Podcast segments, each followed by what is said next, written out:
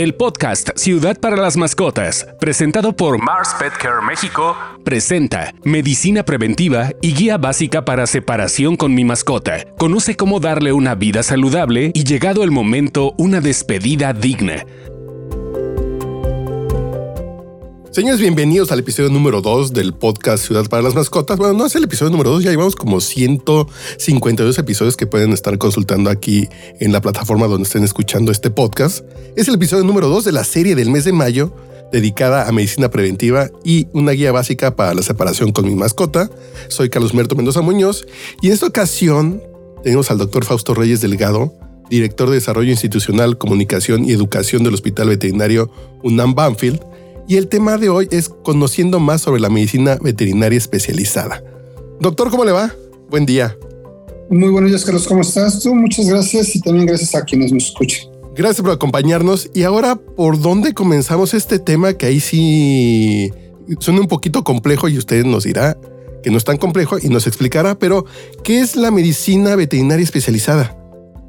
Bueno, eh, ya, ya habíamos platicado anteriormente sobre lo que es la medicina preventiva, que vamos a decir que es una medicina general, y a la medicina especializada es aquella que viene con un nivel tal vez un poco más complicado en cuanto a lo que trae el paciente en cuanto a problemas y que necesita una atención diferente a lo general, por así mencionarlo.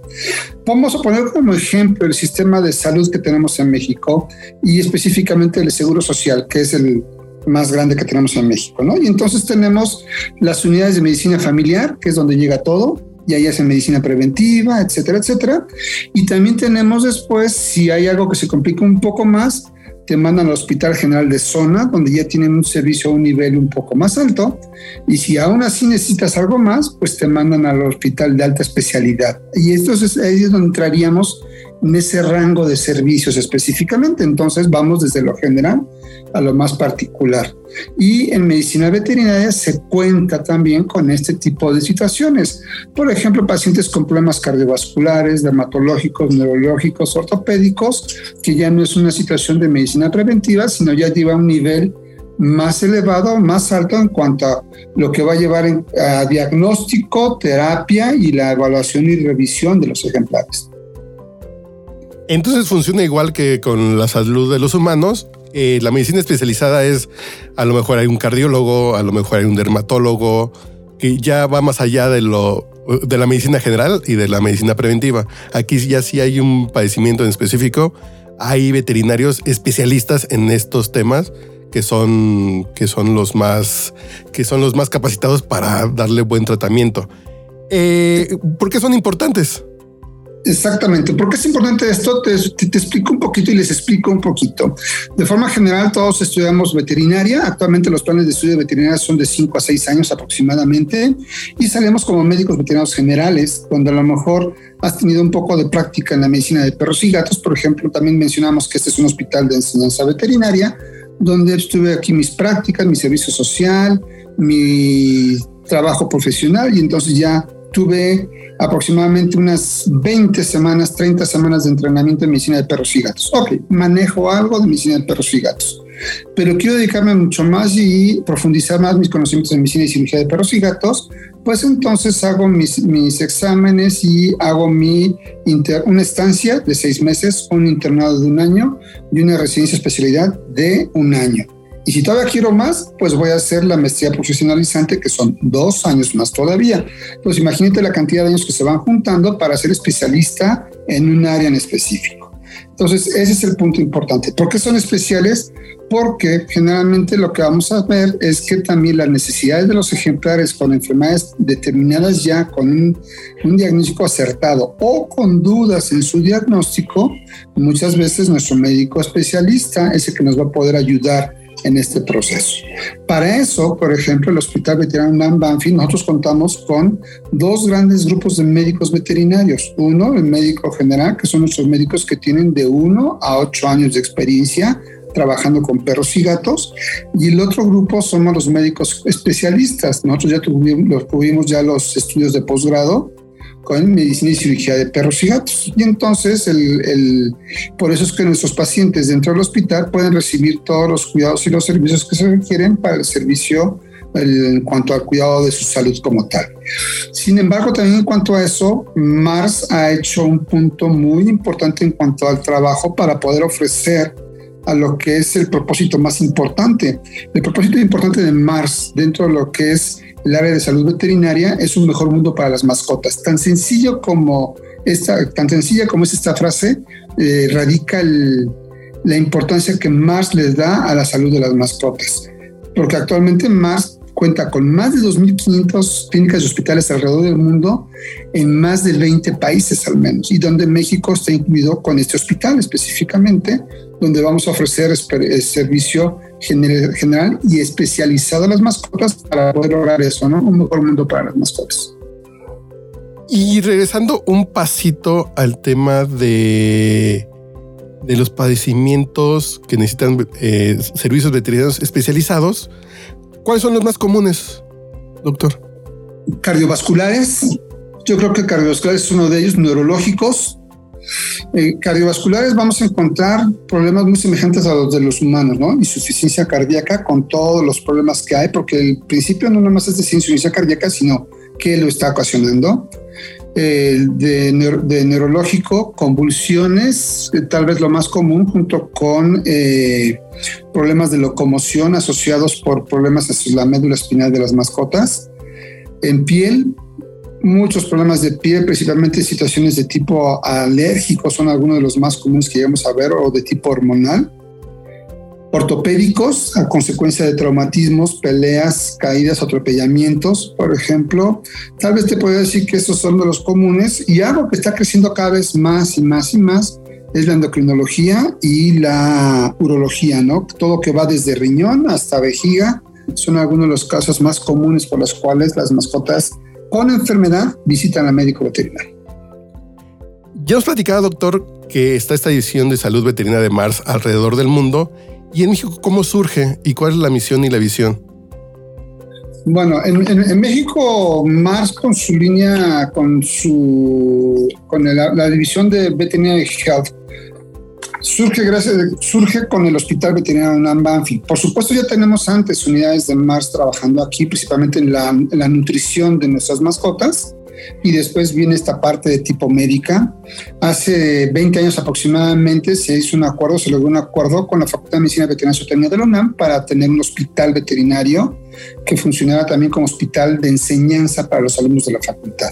Entonces hizo este convenio y hace 17 años se abrió por primera vez este hospital.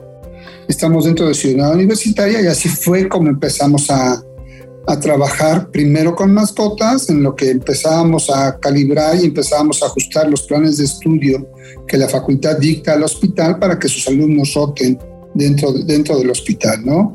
Y con esto también eh, surgieron qué vamos a hacer, cómo adaptamos la misión y la visión de los hospitales de Banfield. Los hospitales de Banfield se originaron desde 1955, es decir, esos hospitales tienen 65 años de estar trabajando sin ningún problema y entonces es algo que eh, la, la filosofía de trabajo, las técnicas de trabajo, el equipamiento, los protocolos son traídos a México para hacer de este hospital un hospital único. Inclusive podemos presumir que es el primer hospital construido como hospital veterinario, no una casa adaptada como hospital. Y bueno, nuestra misión es proveer servicios de calidad constante y con eso estamos cumpliendo uno de los primeros eh, principios de Mars completamente, ¿no? Calidad, donde el jefe es nuestro consumidor y donde vamos a hacer lo mejor de nuestro trabajo, que le estamos diciendo que la calidad es lo que nos está dando a conocer a todos. Entonces, siempre nuestra misión es dar servicios a calidad constante y que esos servicios siempre van a ser de forma cómoda y accesible. Ya platicábamos en el podcast pasado sobre los planes médicos que tiene el hospital que hace mucho más fácil la medicina preventiva, ¿no? Y nuestra visión, nuestra visión de, lo que es Banfi, lo que tiene que hacer también el servicio, la, la unidad de salud veterinaria de Mars, es dar a las mascotas primero los mismos servicios que puede tener el humano. O sea, si yo humano cuando me enfermo puedo tener laboratorio, eh, resonancia, radiografías, electrocardiogramas, ultrasonidos, aquí se los ofrecemos a las mascotas también. Que la de servicio sea accesible, ya explicábamos cómo lo podemos hacer. Que las mascotas tengan cada vez un peso más importante dentro de la, dentro de la familia y no nada más ser un animal y que vive en la casa, sino que forme parte de este núcleo y esta relación humano-animal sea cada vez más fuerte completamente. El enseñar que a darle una atención médica a, los, a, nuestros animales proporciona una vida más larga y mejor. Y por último, mantener mascotas saludables para evitar una eutanasia innecesaria. ¿Y cómo aplican los principios de Mars para Banfield? Estos principios de calidad, responsabilidad, reciprocidad, eficiencia y libertad. ¿Cómo ustedes lo integran o cómo ustedes los viven en, en el hospital? Esto, esto, los tenemos todo el tiempo y de forma constante, Carlos. Eso es importantísimo. O sea, si cuando llegas tú te pongo una, te pongo cara, no te atiendo a tiempo, te tardo, te demoro, a pesar de que somos un servicio médico donde puede haber imponderables de que llegó un ejemplar y de repente no quiso manejar, no se dejó manejar, ya nos mordió un médico porque sucede. Entonces tardamos un poco más y eso de repente retrasa un poco la siguiente consulta. Pero si podemos explicarlo y ofrecemos ya cuando recibimos al siguiente paciente, nuevamente nos usamos con nuestro mejor servicio, vamos cumpliendo con nuestra calidad.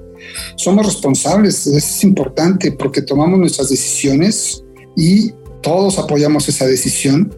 Somos recíprocos tanto con nuestros clientes, nuestros pacientes y hasta con nuestros socios comerciales que tenemos nosotros. Aprovechamos todos nuestros recursos eso es importante y yo creo que eso es vital dentro del proceso de un hospital que da servicio al público e incluso también con alumnado. Y eso invariablemente requiere también eh, un costo que tratamos de hacerlo de la mejor, de la forma más cómoda para un propietario, ¿no? El decir actualmente que los servicios veterinarios deberían de ser gratuitos realmente no es válido siempre ha habido una discusión muy fuerte en cuanto a esto, pero si queremos que los servicios médicos para nuestras mascotas sean como yo deseo que sean para mí, esos invariablemente van a, van a generar un cargo y en este cargo es lo que nos hace ser libres, porque entonces podemos tener más cosas. Yo puedo tomar decisión de comprar más equipo gracias a lo que estoy ingresando completamente. Cuando dependo de donaciones o cuando no estoy eh, recibiendo un ingreso por este servicio, creo que nos empezamos a hacer limitaciones enormes al servicio y a la calidad médica.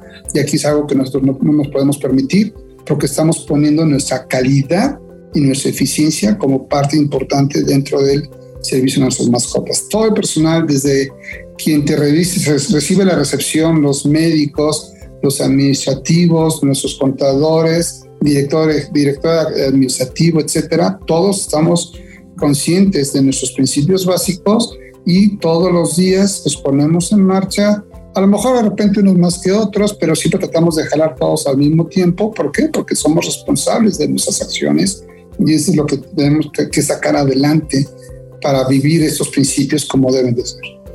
¿Y cuáles son los retos que enfrentan ustedes en el día a día cuando, cuando están trabajando en el hospital?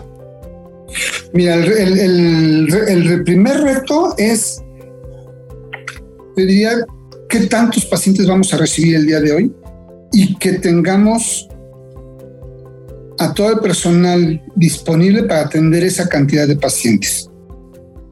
Ese tal vez es el primer reto que, que tenemos. El segundo es dar siempre lo mejor.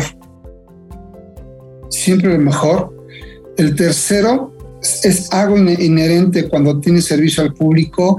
Puede haber malos entendidos, puede haber tal vez no situaciones claras en cuanto platicamos, pero el platicar, dar tiempo, escuchar, yo creo que es vital para poder corregir ese tipo de situaciones y entender nosotros que tenemos, que, tenemos frente a nosotros personas, tutores de una mascota que pueden estar agobiados, preocupados y que posiblemente no respondamos de una forma, si no correcta, una forma amable, porque la angustia y la preocupación de nuestra mascota nos lleva completamente y nosotros como médicos tenemos que entender lo que esa parte está sucediendo y entonces también tenemos que ser empáticos. Un punto importante es ser empáticos con lo que está pasando constantemente, ¿no? Creo que de principio eso es lo que más, las situaciones más preocupantes que podamos llegar a tener o lo que nos, nos pone en, alerta y, decir, esto es lo que hay que hacer, tenemos que estar preparados de esta manera para poder hacerlo mejor